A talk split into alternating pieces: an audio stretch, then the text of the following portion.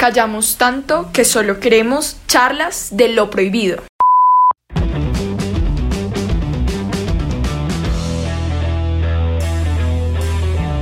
Es un gustazo realmente volver a estar con ustedes, nuestros queridos prohibidos que nos están escuchando. Hoy, una vez más, les damos la bienvenida junto con Sebas Pinto. Hola Pau, ¿cómo estás? Aquí feliz de estar grabando este nuevo episodio, un tema un poco denso, un poco que, llega a cargar y que a veces puede llegar a ser hasta un poco doliente, ¿no? Aún por la misma impotencia que puede causar en nosotros esta problemática que se vive tan frecuentemente. Uf, sí, Sebas, realmente el episodio del día de hoy es supremamente fuerte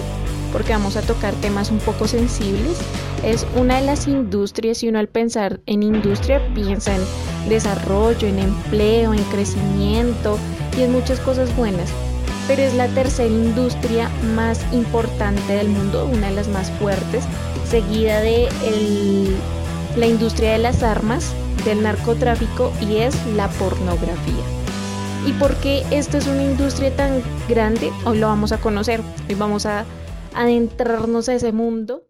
Así es, Pau, con aproximadamente 97 mil millones de dólares generados anualmente se calcula que aproximadamente de 10 a 11 veces más de lo que puede llegar a generar Netflix.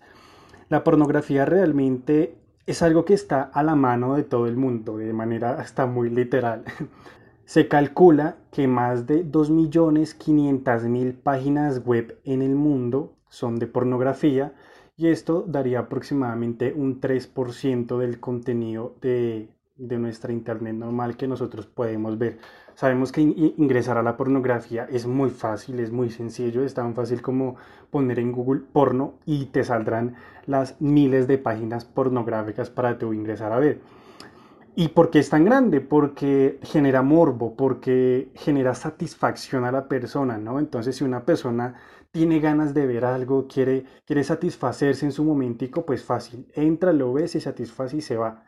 Y es algo que vemos de una manera muy común, que se normaliza demasiado el día de hoy. Es hasta más común que, empezar a ver series, que empezar a ver una película. Eh, yo creo que hay gente que la puede realizar dos, tres veces por día ingresar a una página pornográfica. Se dice también que aproximadamente 215 millones de personas ingresan a diario a alguna página pornográfica. Entonces es calcular la cantidad tan enorme de audiencia que tiene esta empresa, esta industria y por qué también se ve tantas categorías, tantos fetichismos y la gente con todas las fantasías que tiene, pues esta industria se la cumple como vos querás. Y al ser una industria tan poderosa, tiene unos tentáculos incluso muy sucios y muy bajos que llegan hasta comprar niños para cometer toda clase de aberraciones con niños e incluso eh, comprar videos de abusos, comprar eh, cuerpos de hombres, de mujeres y obviamente todos sabemos que el porno lo que hace es ultrajar y humillar a la mujer totalmente porque es vista como un objeto, como un trozo que se puede tomar y ya, y empieza pues a penetrar muy sutilmente en la vida de cada persona, pero es precisamente por lo que dice Sebas porque es muy fácil poder acceder a esta información. Y es que la industria de la pornografía es tan amplia que es la, yo creo que es la, una de las únicas industrias que no discrimina a nadie, absolutamente a nadie. No importa tu, tu raza, tu género, tu orientación, si eres alto, bajo, gordo, flaco, negro, no importa, no importa, no importa si tienes una discapacidad, absolutamente no importa si te gusta tener sexo y te gusta que te graben y te gusta que te paguen por ello, el porno está dándote trabajo. Y es bastante maluco y es bastante feo de pronto mencionarlo de esta manera, quizás como lo puedo llegar a decir, pero es que así como hemos visto, sobre todo de pronto el auge de este último tiempo con las redes sociales que roban nuestra información, que nos graban, que es que si yo digo quiero comprar una mata, automáticamente me empiezan a salir 500 publicidades de matas. Pues asimismo, la industria del porno, ellos sí recopilan información muy clara de cuándo entras, desde qué lugar entras, la hora, cuánto tiempo duras y qué buscas. Y esta información para qué? Para sí mismo saber qué darte, para sí mismo saber qué ponerte en el inicio de aquella página porno. Por ejemplo, pues lo hablamos eh, buscando la información de la página porno más grande que es Pornhub. Ellos recopilan toda esa información para sí mismo saber qué mostrarte en el inicio cuando tú entras a la página porno, para también venderle esa información a las compañías cinematográficas de pornografía eh, porque claro, ellos ah, eh, con la información que han recopilado dicen que una persona no dura más de 10 minutos en estas páginas. Entonces pues le dicen a las productoras, hey, no hagan videos de más de 10 minutos porque este no va a durar más de 10 minutos. Ahórrese gastos, ahórrese costos, ahórrese tiempo, todo lo que quiera y nos ayudamos, ¿no? Pero, eh, y, claro, ellos están al alcance de cualquier fantasía. Si muchas personas buscan sexo lésbico, eh, pues entonces van a mirar y van a empezar a querer generar más pornografía de sexo entre lesbianas eh, para esto mismo, ¿no? Para generar más fantasía, para generar más enganche a las personas. Em, y entonces, claro, empieza poco a poco eh, a dañarse aún la mente y el corazón de la persona, porque quizás yo empiezo y entro y me gusta ver solamente sexo entre un hombre y una mujer, pero ya después de un tiempo me canso y empiezo a ver sexo de tríos orgías, y empiezo como de pronto a dañar poco a poco mi imagen y de pronto nosotros lo vemos muy normal en una pantalla, pero ¿qué empieza a pasar de pronto detrás de aquellos actores que están haciendo estas grabaciones un poco grotescas en muchísimas ocasiones, diría que en la mayoría? Al ver porno, muchas personas se sienten seguras, se sienten capaces, se sienten dominadas en su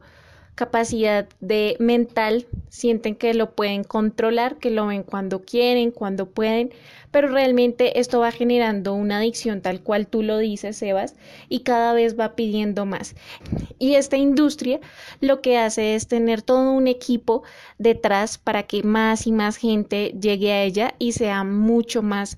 fácil y lucrativo este negocio, es decir, ponen imágenes en el Instagram, en el Facebook o cuando estás buscando una tarea, en algunos buscadores aparecen eh, anuncios, eh, llegan correos o incluso se ve en la música cómo a través de la música audiblemente te están hablando de cómo tener sexo de diferentes maneras, incluso cómo se sigue pisoteando a la mujer. Y entonces vemos que no solo en la música, sino que hoy en día en todas las series, o sea, es muy raro encontrar una serie, una película, algo en lo que no esté relacionada una escena de sexo, una escena de manoseo, una escena de excitación. Entonces vemos como todo alrededor está incitando a que la persona llegue a ver la pornografía. Y como tú bien lo dijiste, ellos saben que consumen y demás. Entonces, por ejemplo, aquí en Bogotá, las cifras que estas páginas tienen dicen que la gente busca más pornografía por, eh, de, colegialas o pornografía eh, abusando niñas o pornografía con X o Y tipo de estas escenas. Entonces, lo que hacen las industrias es conectarse con los proxenetas, con los prostíbulos, con sitios donde se vende sexo y empezar a decirle, no, tiene que conseguir gente con este perfil. Y lo que hacen es ir por lo general a los barrios vulnerables de las ciudades y empezar a contactar gente. Esto yo lo conozco en carne propia porque en la universidad, bueno, eh, yo soy trabajadora social y en unas prácticas de la universidad, unas compañeras tuvieron que em, ver cómo en un barrio que se llama Cazuca, aquí en el sur de Bogotá, precisamente iban y compraban la virginidad de las niñas, como le compraban a sus papás las niñas, o se las alquilaban por un fin de semana y se las llevaban en camionetas súper lujosas y los papás lo permitían. Entonces, al consumir pornografía, se está apoyando a este tipo de actividades que están en ese trasfondo, que no lo vemos en la pantalla. Y es que si hablamos también nuevamente de la página más grande de porno, que es Pornhub, eh, es el YouTube del porno. Literal, si tú quieres hacer tus propios videos caseros, si tú te consideras Si tú, si tú como sola, como mujer o hombre solo, te quieres hacer videos masturbándote y subirlos, los subes. Y si tiene la suficiente audiencia, las suficientes vistas, te van a pagar por ello. Al igual que si con tu pareja, entonces las posibilidades se convierten en, en algo demasiado amplio. Y definitivamente hablar de todo lo que está en el entorno de la pornografía, lo que gira alrededor de la industria pornográfica, es, es algo muy grande y de pronto nos quedaremos muy cortos en este episodio para hablar, porque claro, tendríamos que tocar lo que es el abuso a, menores, como lo, lo, habla Pablo, que es la pedofilia, todas las tipas, los tipos de parafilias, zoofilias, necrofilias, eh, y tendríamos que tocar muchos contextos que en, en, otras oportunidades claramente iremos ampliando un poco, poco a poco, pues cada uno de estos contextos. Pero de pronto hoy queremos dar como ese brochazo primeramente general del daño tan grande que hace esta industria a nuestra sociedad, a nuestros jóvenes, a nuestros niños. Tristemente daña tanto la imagen del hombre que es capaz de hacer lo que sea por ver un poco más, por tener un poco más, por hacer un poco más y que genera, y que claro, que por querer hacer eso, por obtener eso, genera violencia, genera maltrato, genera abuso y genera una cosificación tan grande de la mujer que lo podemos empezar a ver y a denotar em, ya en las actrices de esta industria. Actrices que eh, son abusadas sexualmente, donde muchas de ellas tienen que recurrir al consumo excesivo de drogas para parecer literalmente zombies y poder hacer muchas de estas escenas. Porque claro, a veces la gente se imagina, las personas se imaginan de que este mundo es lo mejor, yo tengo sexo todos los días, estoy feliz, hago lo que me gusta, tener sexo aquí y allá. Pero lo que realmente hay detrás es un abuso muy grande, sobre todo en los contratos, más para las mujeres, para los hombres realmente no mucho, pero para las mujeres en los contratos porque lo que hacen es cerrarles el contrato primero a que solamente pueden grabar con esa cinematografía de, porno, con esa empresa en general, eh, de que tienen que grabar ciertas escenas, de que si hacen algunas escenas de más les van a pagar más y de que en muchas de esas escenas simple y sencillamente ellas no quieren realizarlas porque ya es un abuso a su cuerpo, porque ya les toca con 3, 4, 5 hombres, porque ya son escenas de pronto muy grotescas, muy duras, que ellas realmente no quieren, de pronto si, si les piden que se introduzcan ciertos objetos, eh, ya sea por el ano, por, por la vagina, simplemente no quieren. Y, y, ellas no pueden tampoco decir que no porque entran con amenazas de que, claro, amenazas ya físicas, amenazas de que las van a echar, amenazas de que les van a romper el contrato eh, y les toca en muchas ocasiones aguantarse realmente ese tipo de abusos dentro de una escena para, no, para librarse de estas amenazas. Tristemente también se han hecho muchas denuncias de actrices en internet, podemos encontrar muchas denuncias que se han hecho, pero la gran mayoría obviamente no va a su favor porque em, los mismos guiones nunca especifican la escena que se va a hacer. Entonces, claro, tampoco ellas tienen como decir, yo sí di eh, que se diera el consentimiento o no di mi consentimiento para esas escenas. El uso abusivo, el uso terrible que se le da a la mujer en estos espacios y como tú bien lo dices muchas veces en su contra, no solo es algo que transforma, eh, digamos que una práctica sexual que tú tienes con tu pareja o que tienes cuando eh, te masturbas, sino es algo que realmente transforma como tal a la persona. Transforma cómo ves o cómo los hombres están viendo a las mujeres o cómo los chicos que ven pornografía están viendo a las chicas como un objeto, como un trozo que se puede usar y después ya botar. O cómo las chicas se están viendo a sí mismas como las niñas de hoy en día piensan que con darle sexo a sus novios los van a poder tener a sus lados cómo piensan que dejando que las graben, enviando el pack, sexteando, van a poder sentir o hacer sentir a su novio que, que ellas lo aman en realidad por ese temor a perderlo. Entonces, no solo se configura la visión que el hombre tiene hacia la mujer, sino la mujer hacia sí misma